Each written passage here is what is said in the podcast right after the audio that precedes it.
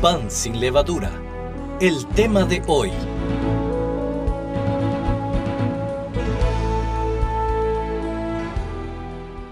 Aguas extrañas.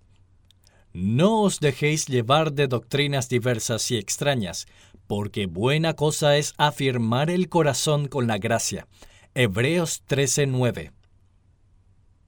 Los antiguos navegantes se aventuraban al mar en largas travesías en busca de nuevos continentes.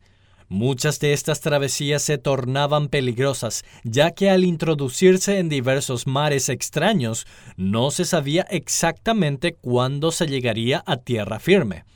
Después de varios meses de navegación, las provisiones comenzaban a escasear, pero cuando ya desfallecía la tripulación a causa del hambre, qué alegría era oír la voz del vigía que gritaba Tierra. Tierra a la vista. Cuando se perdía toda esperanza de vida, la calma y la seguridad volvía a los corazones de los marines, porque llegaron a tierra firme. La embarcación se afirmó y ancló en puerto seguro. Podemos encontrar cierta similitud de esto en el texto de Hebreos que nos habla de lo bueno que es afirmar el corazón en la gracia. Sucede hoy que muchos creyentes sufren tener que navegar a la deriva en su vida espiritual. Aún dentro de lo que se denominan iglesias cristianas, encontramos un mar de doctrinas diversas y extrañas.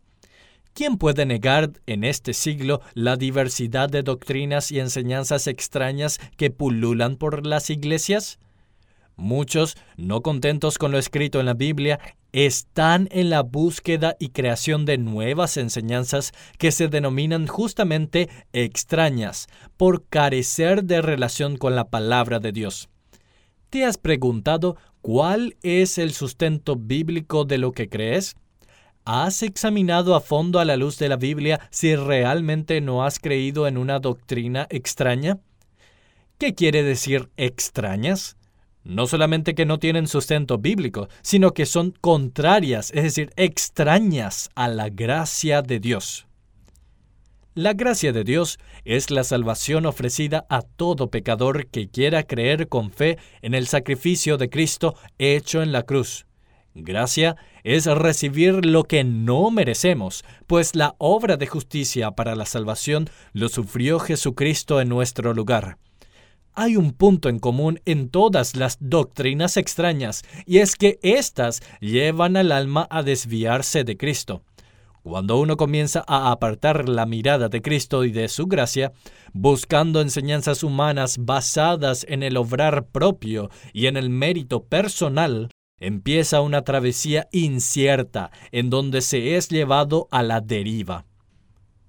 El corazón no encuentra paz en la confusión, pues solo puede descansar al afirmarse en la gracia.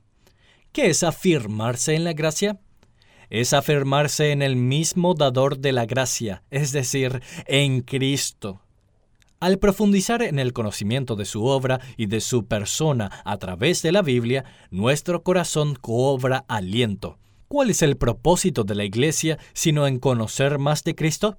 Efesios 3, 18 y 19 dice, para que seáis plenamente capaces de comprender con todos los santos cuál sea la anchura, la longitud, la profundidad y la altura, y de conocer el amor de Cristo, que excede a todo conocimiento, para que seáis llenos de toda la plenitud de Dios. Quizás ya hace mucho tiempo que has iniciado un viaje, una travesía en la que tu corazón, en medio de la confusión de este tiempo, no haya un descanso. Quizá estés cansado de navegar, y navegar de una enseñanza a otra, y una doctrina a otra más extraña, sin llegar a un puerto seguro. Quiero invitarte en el nombre de Cristo Jesús a que tu corazón pueda afirmarse en su gracia. Gracia, gracia, esta palabra tan usada pero tan poco conocida por los hombres. Es tiempo que bajes las velas y pongas tu ancla en tierra firme y desembarques en la tierra de la gracia de Cristo. Esta tierra es muy grande y hermosa, y su longitud y anchura exceden a todo conocimiento. ¿Qué mapas usarás? desde luego su palabra, la Biblia.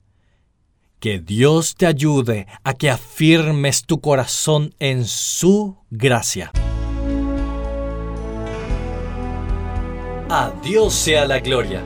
Gracias por escuchar y compartir este breve mensaje de la palabra de Dios. Que tengas un maravilloso día. Escrito por Ministerios por la Causa de Cristo, en los estudios de Grupo de Grabaciones en Guaraní, Asunción, Paraguay. Reciba esta y otras reflexiones de Pan sin levadura al más 595 981 533 595 más 595 981 533 595